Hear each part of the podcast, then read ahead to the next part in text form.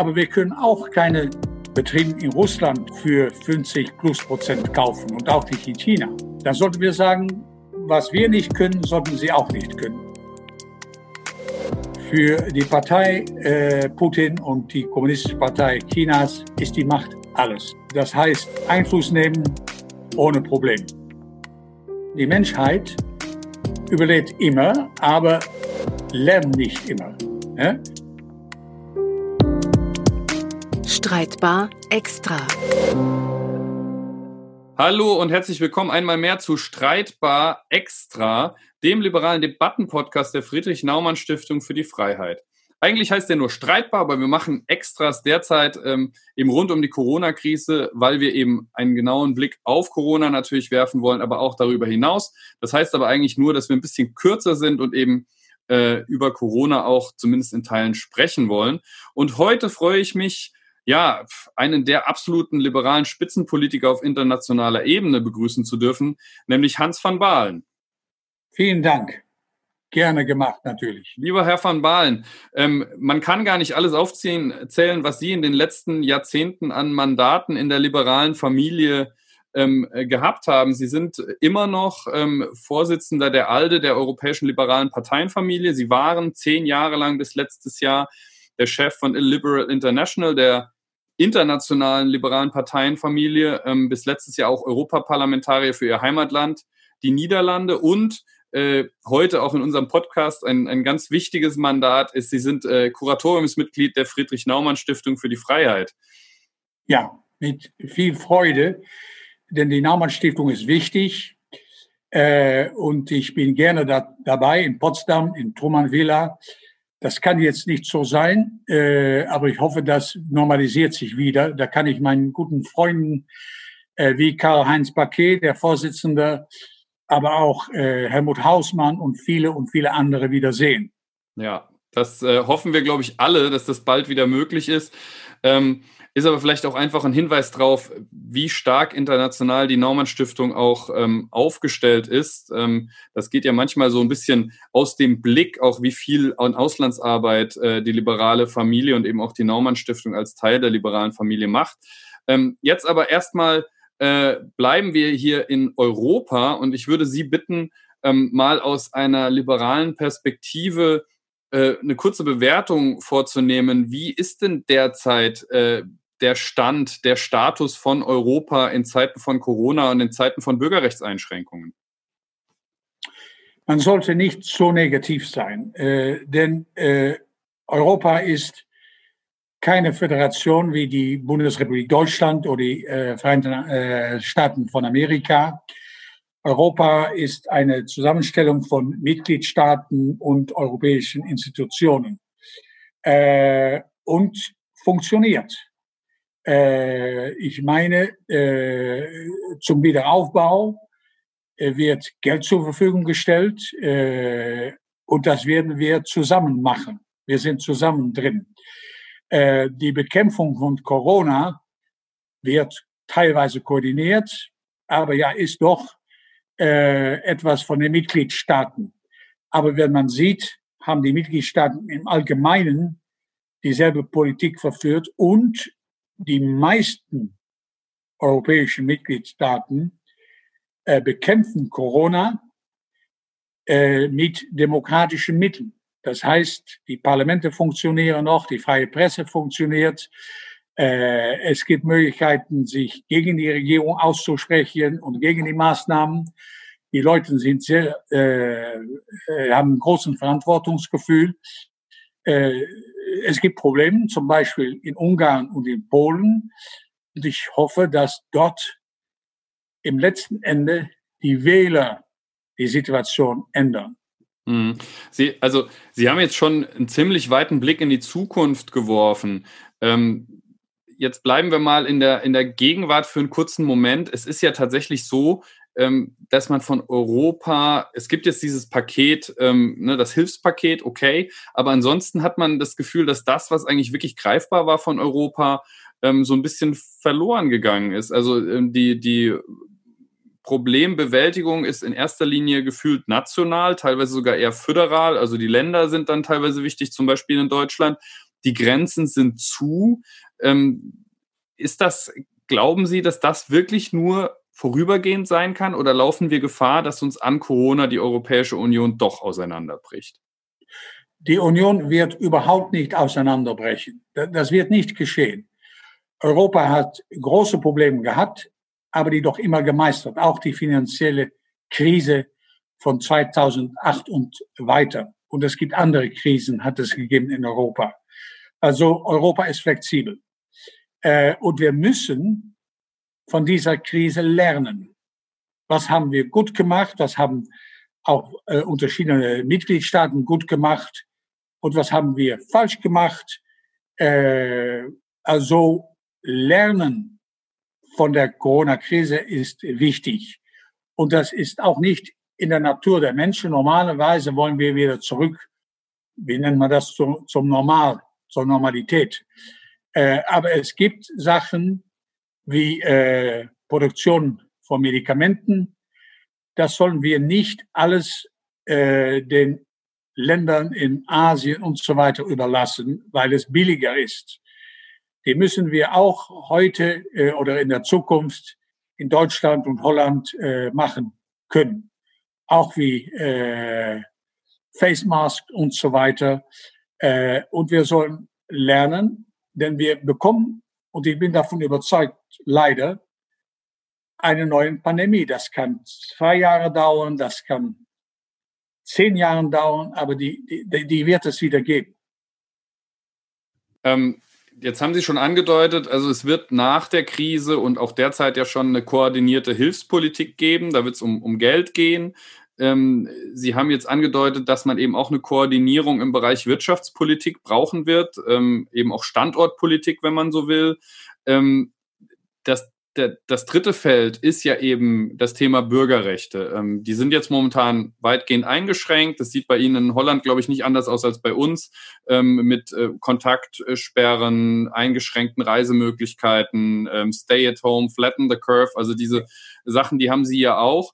Im erster Teil der Frage ist, glauben Sie, dass wir ähm, da Gefahr laufen in, in vielen europäischen Ländern, dass dieses dieser Ausnahmezustand Nachwirkungen auch in den Normalzustand hat? Also bleiben davon Einschränkungen zurück vielleicht? Erste Frage. Zweite Frage ist ähm, mit Blick auf Ungarn, Polen vielleicht auch, ähm, müssten wir da nicht viel stärker reagieren, weil da werden ja gerade Nägel mit Köpfen gemacht. Ich glaube, dass äh, die demokratischen Gesellschaften in der EU, wie Deutschland, wie Holland, wie Spanien, wie Italien, da werden die Einschränkungen der äh, Freiheiten nur, die werden auf Zeit begrenzt sein. Wir werden wieder eine freie Gesellschaft. Es ist natürlich auch so, dass vieles nicht von der Regierung angeordnet worden ist, aber gefragt worden ist und die Bevölkerung ist sehr verantwortlich. In den meisten Mitgliedstaaten gibt es kein Problem mit diesen Maßnahmen und sie werden auf Zeit begrenzt sein. Sie sprachen über Polen. Polen ist leider nicht eine völlige Demokratie. Es gibt natürlich demokratische Parteien. Es gibt eine beschränkte Presse, aber es gibt auch freie Zeitungen und so weiter. Also Polen, um das zu zählen, ist nicht verloren. Äh, aber das kann nur durch äh, die Polen geschehen, die Wiederdemokratisierung. Das ist auch so in Ungarn. Ich meine, äh, Premierminister Viktor Orban war einmal vor langer Zeit ein Liberaler. Dann bekam er, äh, wurde er ein Christdemokrat. Das ist alles doch demokratisch. Und jetzt ist er aus der demokratischen Perspektive entfernt. Hat er selber gemacht. Aber die Ungarn werden das im letzten Ende nicht akzeptieren. Da sagte man, was soll Europa tun? Ja, dann braucht man für Maßnahmen gegen Ungarn und Polen äh, einen äh, Konsens minus eins. Ja, die wird es nicht richtig geben. Äh, und die Kommission und auch der Europäische Rat versucht, Druck auf Ungarn und äh, Polen auszuüben. Und in Polen, das ist interessant, da versuchte man diese Präsidentschaftswahlen mit der Post äh, zu organisieren. Und Duda, der heutige Präsident von der PIS-Partei, ist natürlich ständig äh, im Rundfunk, ständig zu sehen, zu hören äh, und hat einen großen Vorsprung. Aber jetzt hat äh, der Senat und Unterhaus beschlossen, diese äh, Wahlen zu vertagen. Man kann das vielleicht sowas wie ein Aufbegehren der Institutionen nennen, oder? Also es ist tatsächlich ja. beim Versuch, äh, Demokratie abzuschaffen, spielt ja auch die Limitierung der Macht der Institutionen immer eine große Rolle. In Polen wird da noch gegengehalten, in Ungarn schon nicht mehr. Nein, aber in, in, in Ungarn gibt es eine demokratische Opposition. Äh, Momentum ist in der liberalen Familie, äh, hat sehr gute Abgeordnete im Europaparlament, äh, hat auch der, der Bürgermeister Budapest. Äh, und sie werden zusammen mit anderen demokratischen Parteien im letzten Ende die Demokratie wiederherstellen. Äh, also ich bin nicht negativ. Ja, in der kurzen Weile bin ich nicht positiv. Äh, Leute wollen Freiheit. Und das haben, dafür haben die Polen und die Ungarn auch äh, kräftig äh, gekämpft. Aber könnte, könnte tatsächlich jetzt Corona und diese Verschiebung der Präsidentschaftswahl ähm, der liberalen Opposition etwas bringen oder wird das am Ausgang am Schluss gar nichts ändern? Es kann etwas bringen, denn äh, die demokratische Opposition hat eine sehr kleine Mehrheit im Senat, aber nicht im Unterhaus.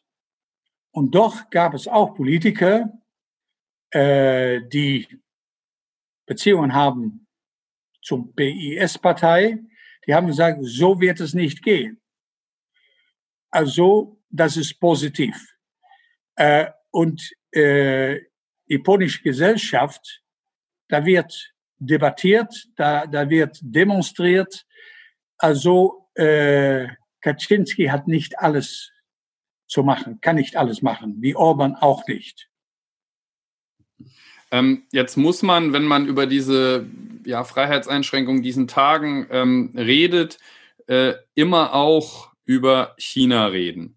Ähm, aus ganz verschiedenen Gründen. Nicht nur, weil das Virus irgendwie von dort kommt. Das ist ja erstmal ein Thema, das würde ich jetzt sagen, kann aus der derzeitigen Perspektive eigentlich von überall kommen, aber es kommt jetzt aus China. Aber es, es geht ja auch um die Frage, ähm, Einflussnahme auf Länder der Europäischen Union, auf Länder im europäischen Umfeld ähm, und darüber hinaus auch, wir werden gleich noch über Taiwan äh, etc. sprechen.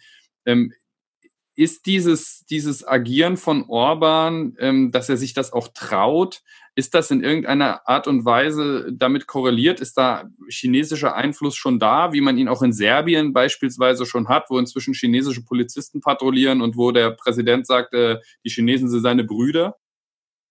Ja, für Putin und für Xi Jinping äh, ist die Macht alles. Alles für die Partei äh, Putin und die Kommunistische Partei Chinas ist die Macht alles. Also äh, das heißt Einfluss nehmen ohne Problem. Äh, Schwäche äh, Mitgliedstaaten der EU oder Kandidatmitgliedstaaten äh, umzukaufen, äh, für die beiden Staaten kein Problem.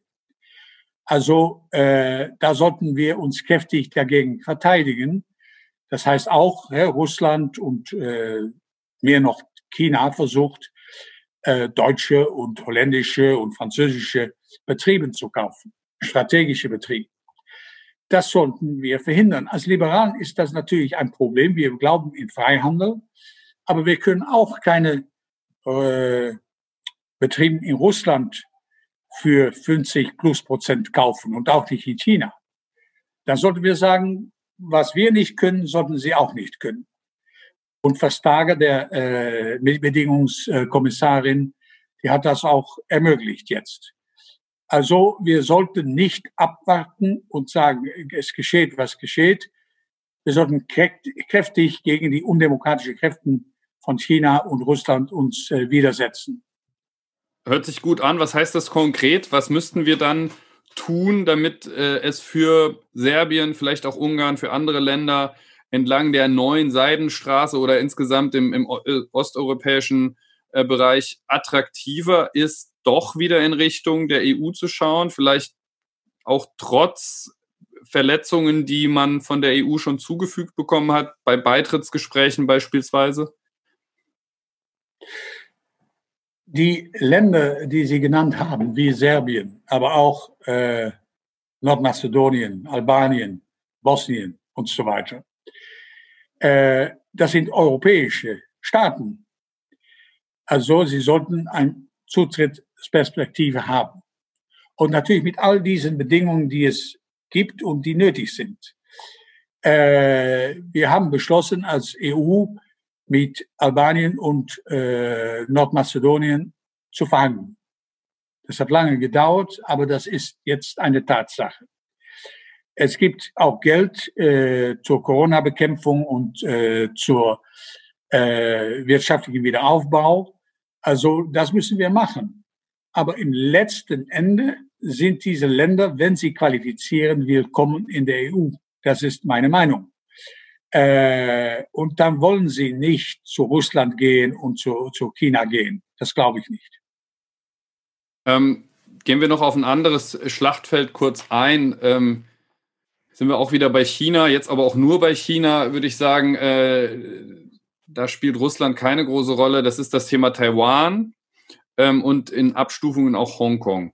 Ähm, da gibt es ja die große Auseinandersetzung jetzt gerade. Taiwan, ist eines der Länder, was extrem gut durch diese Corona-Krise gegangen ist.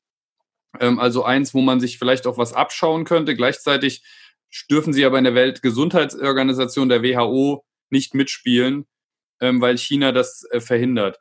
Ähm, können Sie das kurz erklären, was da der Hintergrund ist und eben auch Position beziehen? Wie muss man sich dazu verhalten?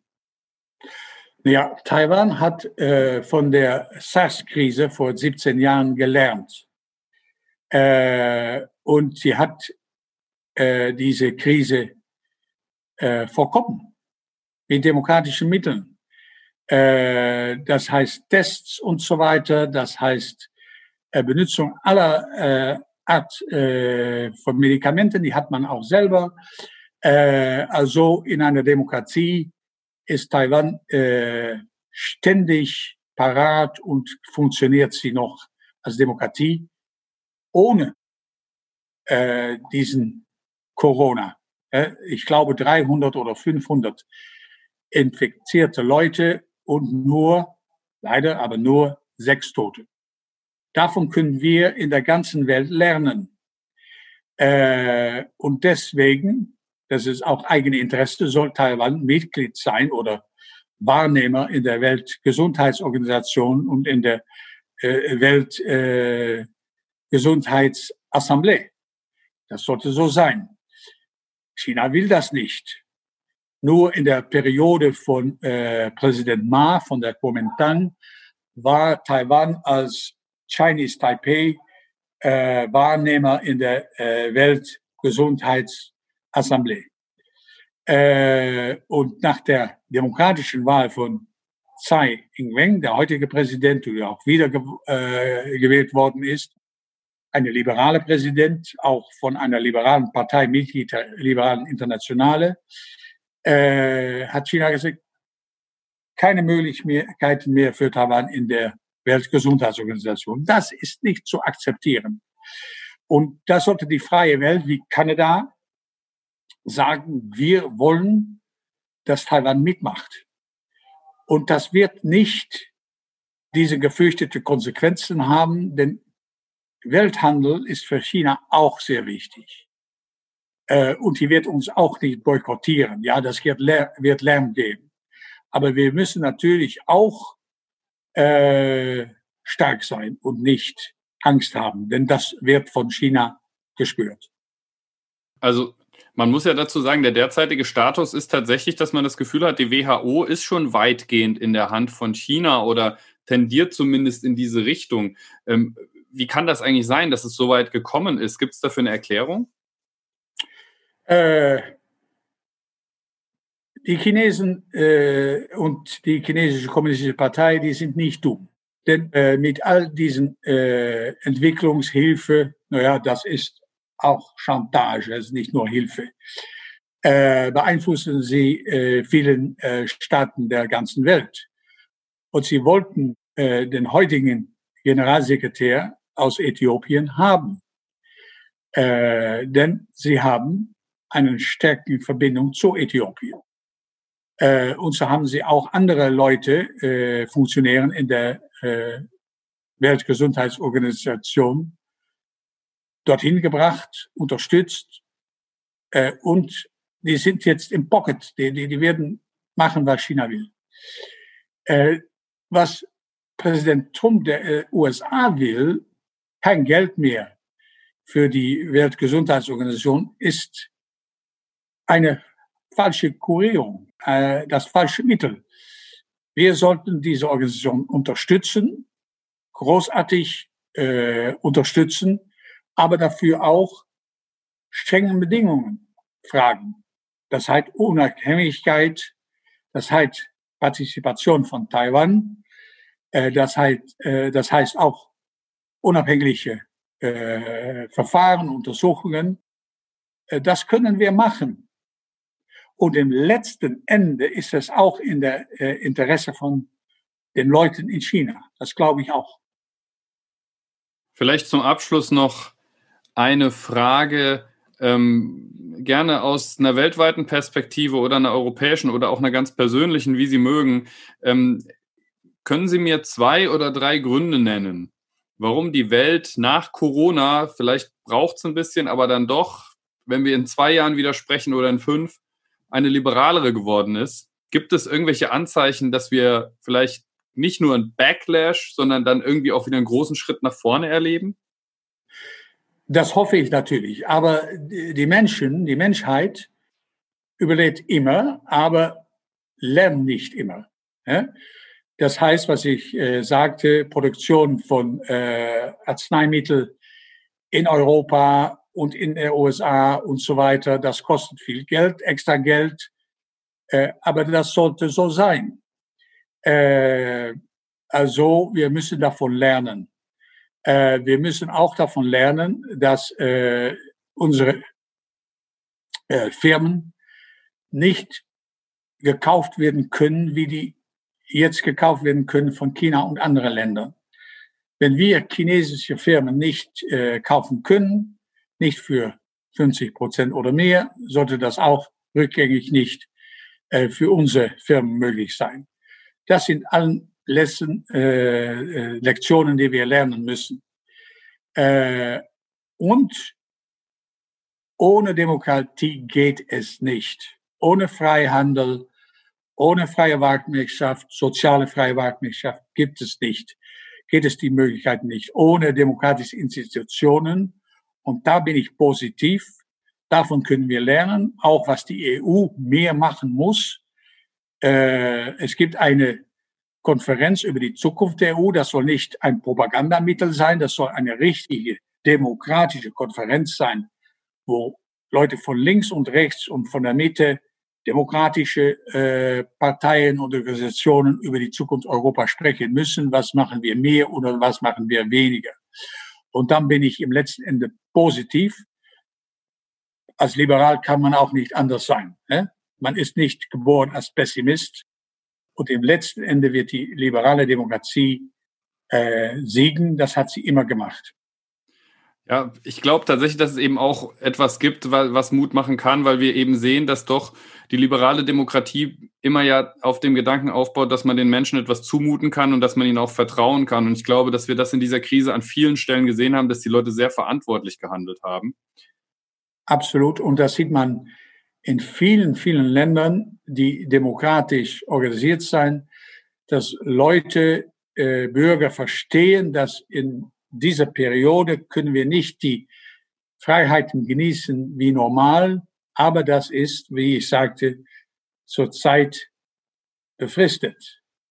Äh, das ist nur für eine Übergangszeit und die Leute haben sich bis heute sehr positiv benommen. Jetzt hoffen wir vor allem, ähm, dass wir uns zumindest theoretisch bald auch wieder persönlich treffen könnten. Derzeit geht es nur per Video oder per äh, ähm, Telefon. Ähm, äh, Hans van Baalen sitzt in, in Holland, ich hier in Deutschland. Ähm, das klappt ja immerhin, aber hoffen wir, dass bald die Grenzen wieder auf sind, hoffen wir, dass bald äh, wieder viele Deutsche nach Holland äh, in den Urlaub fahren können. Diesen Sommer vielleicht nicht unbedingt, aber danach dann wieder. Hoffen wir, dass auch viele Niederländer wieder ähm, nach Deutschland kommen äh, über offene Grenzen. Und äh, jetzt wünsche ich erstmal Ihnen ähm, persönlich alles, alles Gute Ihnen und Ihrer Familie und ähm, möchte mich für Ihre Zeit bedanken. Äh, sehr gerne gemacht und äh, diese äh, Videoconferencing und so weiter, da, das hilft. Davon lernen wir auch. Äh, aber persönlicher Kontakt ist natürlich immer das Beste. Und ich hoffe bald wieder, ich weiß nicht wann, wieder in Potsdam in der Truman Villa bei der Naumann Stiftung zu sein mit all meinen guten Freunden und Bekannten. Äh, und äh, das wird so sein. Ich hoffe, dass auch die deutschen Touristen, die wieder nach Holland kommen, es ist so reell zu sagen, sie sind nicht willkommen, ja, sie sollten nicht kommen und die holländischen Touristen wieder nach Deutschland und Belgien gehen und so weiter. Das wird kommen, aber lernen müssen wir. Das ist das Wichtigste. Vielen Dank und gerne gemacht. Ein wunderbares Schlusswort, ähm, dem ich mich nur anschließen kann. Und deswegen bedanke ich mich auch direkt bei allen, die zugehört haben, hier bei Streitbar, Streitbar Extra, ähm, dem liberalen Debattenpodcast der Friedrich-Naumann-Stiftung für die Freiheit. Bis bald. Bis bald.